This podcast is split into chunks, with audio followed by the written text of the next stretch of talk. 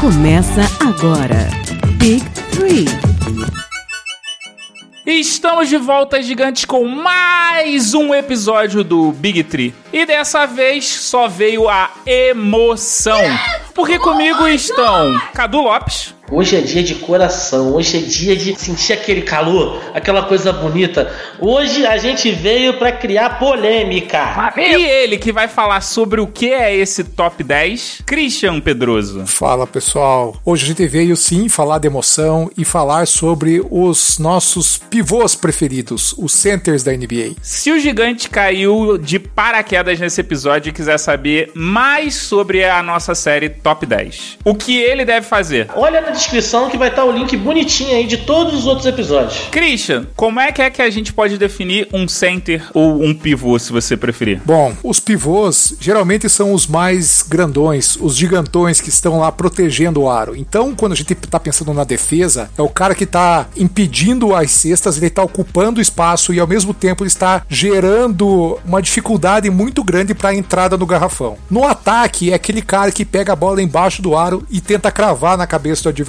É 10! Por isso que estamos aqui para falar de pivôs com o time mais emocionante do Big Tree. Então, já que você já tá com essa emoção aí, eu quero que vocês me digam qual foi o critério que vocês usaram para indicar os nomes dessa lista. O impacto do cara dentro da liga, né? Impacto, como ele influenciou o jogo, como ele mudou o jogo. Sem dúvida. Carisma sempre conta. E o mais importante é sentimento. Na hora que a gente via esse cara jogando, o cara ele dava o sangue, era coração, era, era raiva ali, era dando aquelas cravadas na cabeça do cara do outro time, olhando pra cara dele com cara de mal, era quebrando a tabela, não sei, mas é isso que a gente gostava de ver. Porque pivô coroinha só joga no time da igreja. então a gente foi por um lado muito mais emocionante e até de agressividade dos nossos escolhidos. Eu confesso que eu achei que esse top 10 ia ser mais fácil da gente selecionar do quinto até o primeiro lugar. Mas quando foi chegando mais pro final, foi ficando uma coisa mais acirrada. Até porque essa galera dos cinco primeiros lugares são um nível tão alto, tão alto, que a diferença é muito pouco e acaba, no final das contas, levando em consideração aquela emoção que você tem. E por isso que a gente trouxe os dois mais emoção desse podcast. E foi difícil de fazer, principalmente porque até poucos anos atrás os pivôs eram as grandes estrelas, os grandes dominantes. Então tinha muita gente aí nessa lista dos top 10. Pode crer. Então vamos parar de conversa e vamos para nossa lista do top 10.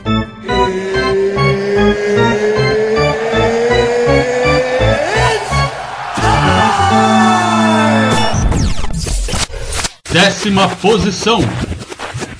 E em décimo lugar, Cadu, quem a gente tem? O último grande motivo de orgulho do New York Knicks. é, senhoras, é, senhores. É difícil de acreditar, eu sei. Mas o Knicks já foi grande um dia. Já teve um jogador impactante na liga. E ele era Patrick Ewing. O cara que tava lá no Space Jam junto com o Michael Jordan. É o cara que tava no Dream Team em 1992. Ele jogou 17 temporadas na NBA. Passou pelo New York Knicks, além de Seattle Supersonics e Orlando Magic. Não bastasse tudo isso, ele foi 11 vezes All-Star, Rookie of the Year da temporada 85-86 e eternizado no Hall da Fama. E sobrevivente da Covid-19. Tenho dito. Mais um título pra ele. Ele era a cara do pivô, né, cara? Ele era um pivô altão, todo magrelão, assim. Não era um cara muito parrudão, mas era um cara que sabia fazer a posição, sabia ter impacto. Era, era muito bonito você ver ele jogar assim. Essa época dos pivôs era bem legal de se ver o jogo. Não que agora não seja, mas eu curtia pra caramba, assim. E tem um outro ponto aí, Cadu, que ele tinha cara de maloqueiro. Né? o cara era a face do pivô do gueto mesmo. Então, Patrick Ewing, sem dúvida, é um cara que merece estar no nosso top 10. E o Patrick Ewing, ele teve na NBA conseguindo médias de 21 pontos por partida e 9.8 rebotes. E há quem diga que se ele viesse pra NBA 10 anos depois, ele teria sido um dos pivôs mais dominantes da liga. O problema é que ele chegou numa década, na década de 90 e 80, aonde ele tinha muita gente de qualidade para fazer frente com ele. Ele também tinha um pequeno problema de saúde, né? Que foi uma coisa que atrapalhou um pouco a carreira dele. Por isso que hoje você vê o pessoal do Knicks chorando. o Spike Lee tá sofrendo até hoje, é viúva do Patrick Ewing. O cara viu um negócio que era bom pra caramba jogar, ele pensou, pô, daqui pra frente a gente só melhora. Achou completamente Triste realidade que não foi essa. otário. Não sei se vocês sabem, mas o Patrick Ewing tinha uma marca de tênis assinada por ele. Não era da Nike, não era da Reebok, era marca do Ewing. Então, nessa época, era super raro de ter uma coisa dessa. Inclusive, tinha até no Brasil esse tênis. Em termos de marketing, também foi muito importante. O cara era de New York, né, cara? É, É. mas isso era uma coisa que eu não sabia. Vem aqui pra trazer novidade. O Big Tree é informação. Aqui tem informação. Aí eu diria que o Lonzo Ball copiou ele, né, cara? Aí é pecado. Nona posição. Mas se o décimo lugar dessa lista sofreu com lesões, o nono lugar sofreu mais ainda. Tanto é que ele atuou 14 temporadas na NBA, mas dessas 14, apenas 10 ele pôde jogar. Porque quatro delas ele teve que ficar de fora por conta de lesões. Christian, de quem eu estou falando? Bill Walton, essa questão das lesões pesou muito na carreira dele, mas é um cara que teve uma grande passagem pelo Portland Trail Blazers, e aí ele jogou no Clippers, quando o Clippers não era nem de Los Angeles ainda, e no Boston Celtics. O cara foi simplesmente duas vezes campeão da NBA, foi MVP por duas temporadas, só isso já mostra a, a potência desse cara e o quanto ele foi relevante na, na, na liga, e pô, e o cara foi líder de tocos duas vezes também. Não é qualquer um que entra em, no Hall of Fame da NBA, e o Bill Walton tá lá. Você, ouvinte, que deve estar reconhecendo esse sobrenome aí, né? Não é à toa, né? Porque o filho desse rapaz também se tornou jogador, também foi campeão, mas pelo Lakers, e foi treinador do Lakers nas últimas temporadas, mas o papai LeBron tirou ele, né? Mas vem cá, o filho tem a mesma habilidade do pai? Nem fudendo.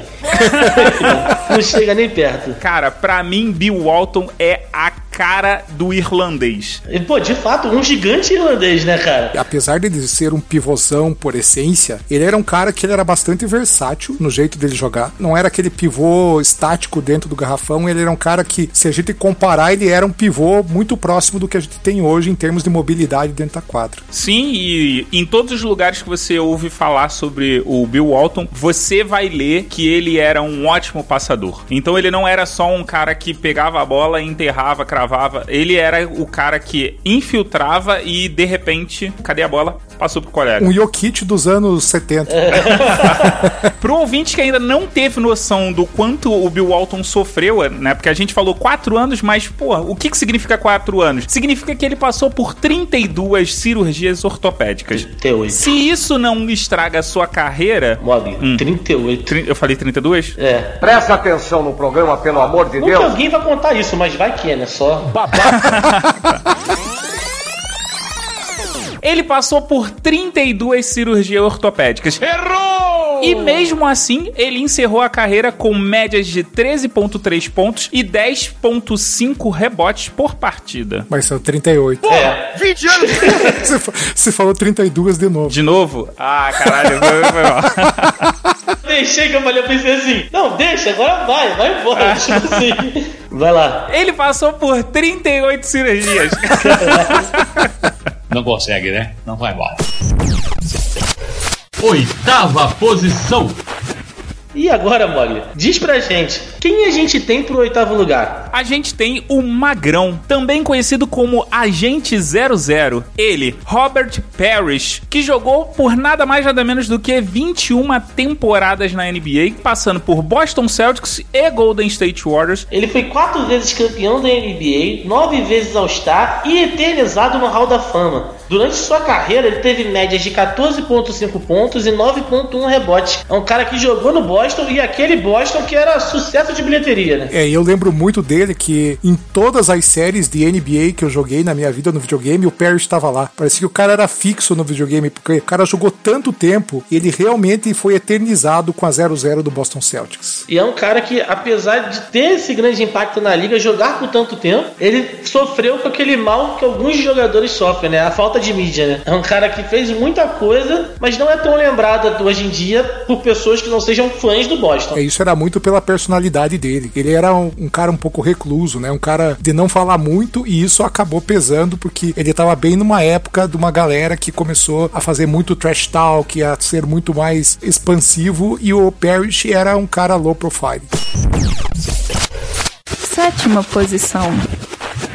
Falando em falta de mídia, Christian, fala pra mim, quem foi o sétimo lugar? Foi o nosso querido Moses Malone. O cara jogou também 21 temporadas na NBA, duas de ABA e 19 de NBA. O cara é um dinossauro aí da, da história do basquete. O cara jogou no Houston Rockets, no, jogou no Philadelphia Sixers e no Atlanta Hawks. Em 21 anos, ter jogado em três times já mostra o quanto ele também merece ser lembrado por todos esses times que ele passou. Você vendo os times pelo qual ele passou, a gente entende a falta de mídia, né? É. Vamos concordar, né? É um bagulho complicado. Mas mesmo assim, ele conseguiu ser campeão da temporada 82-83 pelo 76ers e ele foi três vezes MVP da NBA, seis vezes o maior reboteiro da liga, oito vezes All-Star, além de ter terminado a carreira e entrado pro Hall da Fama. Mose Malone se aposentou com 20.3 pontos por partida e 12.3 rebotes. E é um cara que ele jogou no- nos dois mundos, né? Passou pela ABA e deu continuidade na NBA, né? O cara que ele viu um pouco dos dois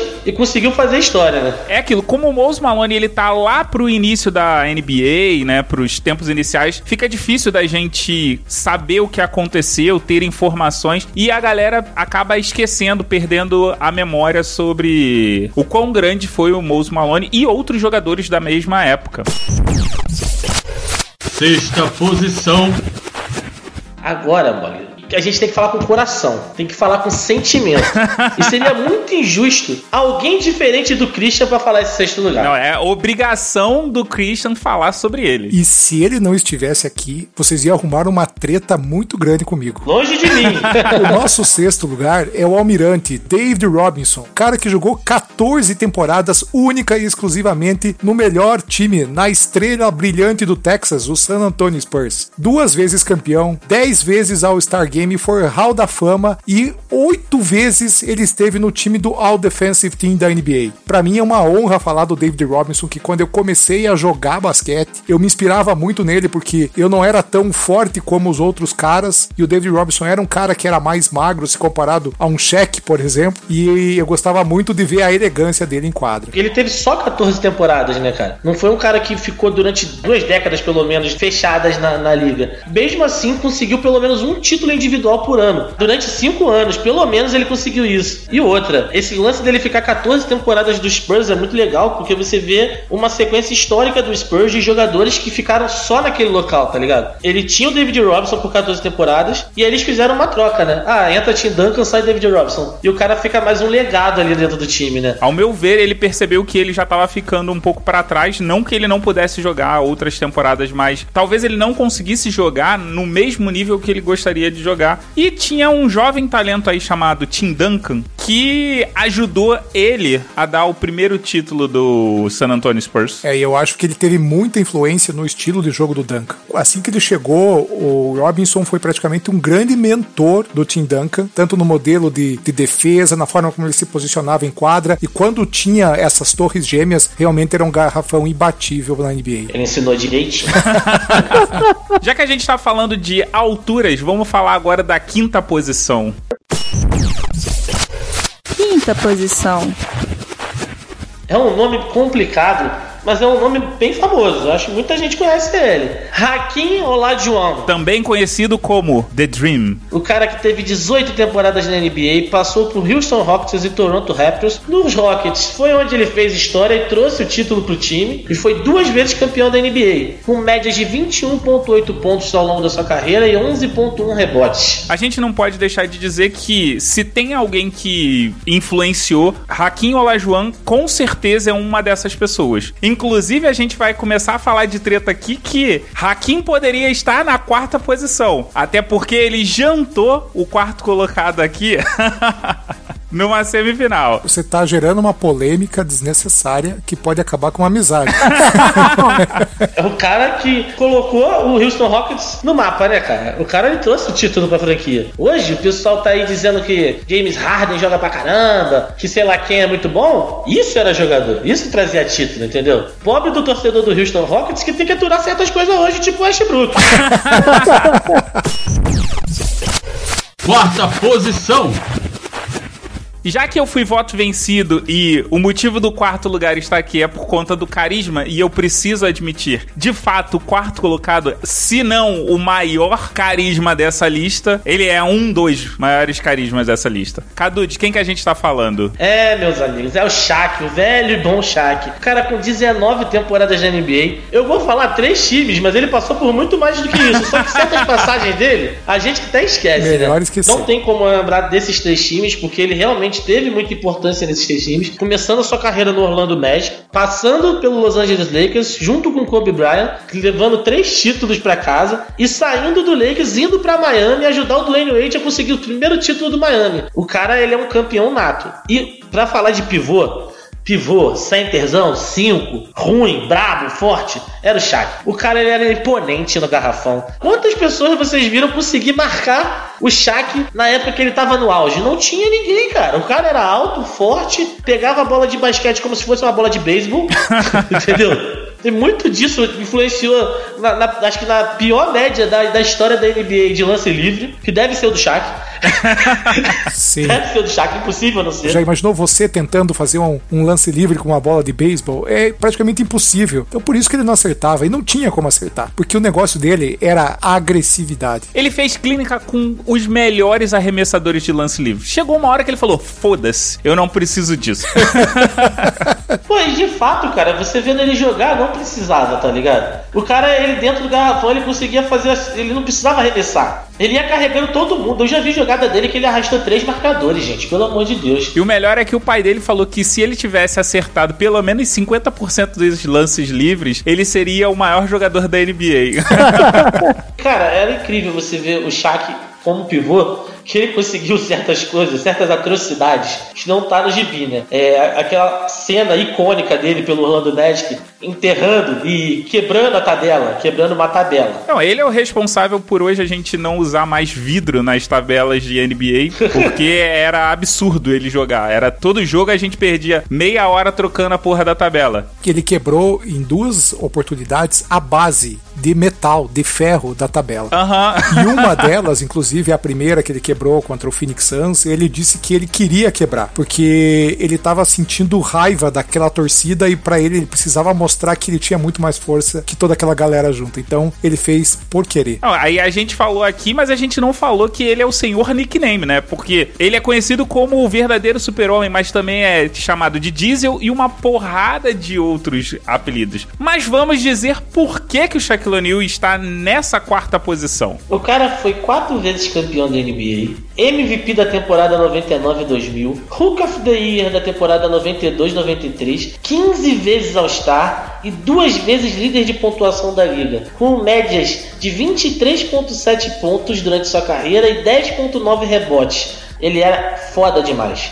Se o Shaq tivesse hoje, velho, comentarista, concorrendo a uma vaga no All-Star, eu votava nele. Porque ele é um All-Star, cara. Ele é um showman nato. Ele fazia o show, ele dava trash talk, ele fazia rivalidade entre os times. Dança. Pô, falta isso O cara hoje. no- dançava, cara. Todos os times dele na, na apresentação tinha uma dancinha, tá ligado? Era muito maneiro. Cara, desde que o, o Shaquille O'Neal se aposentou, o All-Star Game é mais triste. Porra, bem mais. Pô, era muito maneiro tu ver. Porque o pessoal ficava na expectativa, tipo, caraca, o que que o Shaq vai aprontar esse ano, tá ligado? Exato. O que, que ele vai fazer de diferente? E ele conseguia se superar a cada ano, cara. Todo ano ele vinha com um bagulho foda. Cara, eu não consigo esquecer aquela cena dele com o tênis de controle remoto e que era um telefone embaixo. É, é por essa e por outras que ele é o MVP do meu coração, cara. Terceira posição.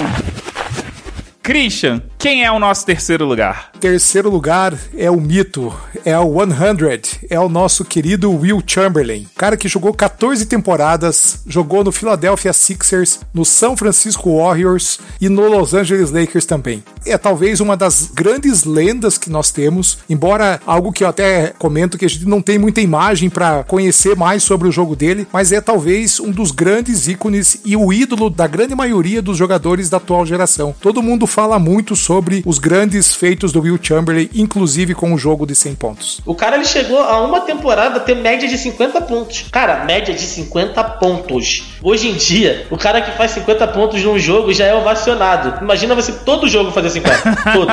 Ah, tô fazendo 50 comum aqui. Hoje não tô bem, fiz 45. E apesar dessa dominância, isso não se reverteu necessariamente em títulos, porque ele foi campeão apenas duas vezes e somente quatro vezes MVP. É estranho a gente falar somente quatro vezes MVP, porque para um cara que tinha média de 50 pontos por partida, eu esperava honestamente que ele tivesse muito mais MVP. Foi Rook of the Year na temporada de 59 e 60, por 11 vezes o maior reboteiro da NBA, 7 vezes líder de pontuação, líder de assistências na temporada 67 68 e foi 13 vezes All-Star Game. Média de 30.1 pontos durante a carreira e 22.9 rebotes. Não era um double-double comum. era ponto pra caralho, rebote pra caraca de média, cara. Insano demais. Apesar de que o comum basquete era muito diferente nessa época, e a gente até não tem tanto registro, mas 22 rebotes de média, cara, essa galera errava arremesso pra caramba, hein? Segunda posição. Fala pra mim, Mog, quem é o segundo lugar? Lil Alcindor Jr. Reconhece esse nome? Lil Alcindor Jr. é nada mais, nada menos do que Karim Abdul-Jabbar, um certo lutador de Kung Fu. Lutador de Kung Fu. Não deixa de ser, né? Quem não lembra do filme dele com Bruce Lee? Pra mim, aquele ali é o meu primeiro Kill Bill da vida. Karim Abdul-Jabbar jogou na NBA por 20 temporadas. Começou em Milwaukee Bucks, dando campeonato pros Bucks, mas devido a problemas internos acabou pedindo para ser transferido pro Los Angeles Lakers, aonde o seu nome que já era conhecido ficou maior ainda. Ele foi só seis vezes campeão da NBA, só seis vezes, né? Então o cara tem mais, mais anéis para colocar do que uma das mãos dele. seis vezes MVP, Rookie of the Year na temporada 69 e 70, foi só 19 vezes All-Star, duas vezes líder de pontuação. Toco que é um- uma coisa super difícil da gente contar, e principalmente nessa época de pivôs, para você que ser quatro vezes líder de tocos tem que manter uma postura defensiva muito forte. E ele foi líder de rebotes na temporada 75 e 76. Cara, ele foi o grande líder do Los Angeles Lakers na década de 70, né? Apesar de ter outros jogadores que participaram ativamente dos títulos do Lakers, mas o Karim, ele era o cara, né? Ele era o pontuador, era o cara que é, fazia a diferença, né? Tem um ponto importante sobre o Karim, que é o cara que oficializou o gancho. Ele de fato tornou muito popular o uso do gancho porque ele usava em boa parte dos ataques dele, era quase imparável. As defesas começaram a mudar muito por causa do gancho do Karim Abdul-Jabbar. E ele terminou a carreira na NBA com 24,6 pontos e 11,2 rebotes por partida. Karim Abdul-Jabbar chamava tanta atenção, tanta atenção, que quando ele estava na faculdade, ele foi um dos protagonistas do chamado Jogo do E Século. olha que não era o Space Jam, não, hein? Primeira posição. Mogli, fala pra mim, quem é o primeiro lugar? Você pode chamar ele de Senhor dos Anéis. Eu gosto de chamar ele de Mr. Thinger, só porque ele fez a cena mais icônica da história da NBA dando o dedo pra Javel Magui. Realmente, isso marcou a história. Sensacional. Eu estou falando de nada mais, nada menos do que a lenda Bill fucking Russell, que jogou na NBA por 13 temporadas, todas elas no Boston Celtics. Cara, o cara teve só 13 temporadas. Sendo que das 13, ele foi 11 vezes campeão, 12 vezes All-Star, 4 vezes líder de rebote da liga. Entende agora por que que ele é primeiro lugar? E nesse, nesse período ele ainda foi cinco vezes MVP. Então, de 13 o cara conseguiu arrebatar 11. Porra, imagine que você vai jogar, putz, cara, lá vem o Bill Russell. Pô, melhor nem jogar. Vocês falaram que o Bill Russell foi campeão quantas vezes? É, 11 vezes. Eu acho que essa conta tá errada. Por quê? Porque como é que pode ele ter sido campeão 11 vezes se por duas temporadas ele era jogador e técnico? Então tem que contar dobrado isso aí, Né? Eita! Aí é duas vezes? Eu acho que tem mais dois títulos aí então. Boa pergunta, Mogli. Será, que- será que ele ganhou anel como jogador e técnico também? Não sei se ele ganhou como jogador e técnico, mas que deveria, deveria. Uma lenda desse tamanho merece todos os anéis possíveis. Uma coisa que eu acho interessante sobre o Bill Russell é que ele não era um cara hiper, ultra, mega pontuador, assim como o Karim Abdul-Jabbar. Mas, em contrapartida, ele era o senhor do garrafão. Porque ele terminou com médias de 13,1 pontos por partida e 22,5 rebotes. Cara que não tem umas médias absurdas, mas mesmo assim foi muito importante, né? E agora que a gente chegou no final da nossa lista do top 10, a gente tem que recapitular os 10 selecionados dessa lista. Em décimo lugar, Patrick Ewing. Em nono lugar, Bill Walton. Em oitavo lugar, Robert Parrish. Em sétimo lugar, Moses Malone. Em sexto lugar, uma das torres gêmeas, David Robinson. Em quinto lugar, Akin Olajuwon. Em quarto lugar, o cara mais carismático da NBA, Shaquille O'Neal. Nossa medalha de bronze no terceiro lugar, Will Chamberlain, The Big Dipper. Em segundo lugar, Karim Abdul-Jabbar. E o ouro vai para o Senhor dos Anéis, Bill Russell. E a gente não pode deixar de fazer as nossas menções honrosas. Senhores, quem chegou perto, mas não conseguiu entrar nessa lista? Por um pouquinho, uma falta de sentimento dessa equipe aqui. Faltou sentimento. Eu vou falar dele. Menção honrosa para Yao Min, o chinês mais amado dos Estados Unidos. Eu vou dar a minha menção honrosa pro Dikembe Mutombo. É um dos grandes blockers da NBA de todos os tempos. E o cara é de Denver, então Dikembe tá no meu coração também. E eu trago aqui o aniversariante no dia dessa gravação, Wills Reed, que foi uma das grandes lendas do New York Knicks, que hoje em dia tá nessa draga do cacete que vocês já sabem, né? Estamos a zero programas sem falar mal do Knicks. Eu acho que é dever moral desse podcast aqui falar mal do Knicks e do Ashbrook. Também acho. E outro que eu não poderia deixar de fazer a menção honrosa é o George Mikan, também conhecido como Senhor Basquetebol. E ele tá aqui porque, além de toda a grandiosidade que ele teve durante a sua carreira como jogador da NBA, ele é meu xará de aniversário. Muito bom. E infelizmente chegamos ao final desse top 10. Mas se você quiser conferir mais podcasts do Big Tree ou conferir qualquer outro episódio dessa série Top 10, é só você acessar bigtree.com.br. B-I-G, o número 3.com.br. Nossas redes sociais é arroba BigTreeBR, BIG, numeral 3BR, no Instagram, no Twitter e no Facebook. Quer dar aquela contribuição? padrim.com.br barra Big3, B-I-G-3. E ajuda a gente como puder. A gente aceita mensagem bonita no Instagram, bom dia, boa tarde, boa noite. E um trocadinho também não faz mal. E se você não sabe onde encontrar o Big Tree, você pode ouvir a gente em qualquer agregador de podcast, além do Deezer, iTunes, Google Podcast e Spotify. Eu vou nessa e fui! Valeu! Valeu!